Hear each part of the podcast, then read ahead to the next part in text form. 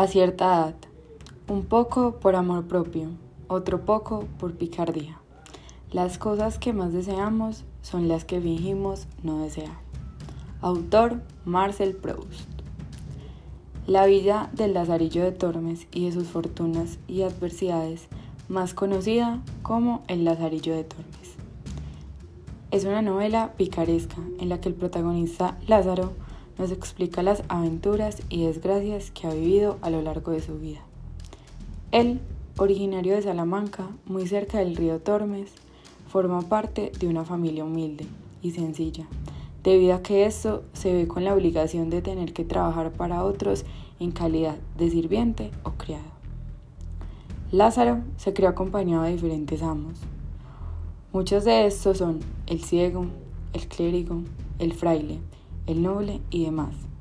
Gracias al, engaño del ciego y de los demás amos, la picardía tuvo que estar a su favor para poder saciar su apetito y sobrevivir.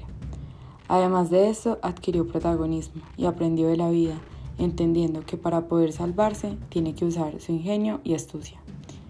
Su origen humilde y bondadoso se ve quebrado tras las experiencias que ha adquirido con su trabajo y su instinto pícaro lo ha ayudado a salir adelante y no dejarse sobrepasar de la ingenuidad de sus amos. Se desconoce el autor de esta obra. Cuentan que fue la unión de varias cartas uniendo así una novela. Y mi tema primordial es la picardía, ya que sin esta Lázaro no hubiera logrado adquirir varios de sus recompensas y le hubiera tocado aguantar hambre.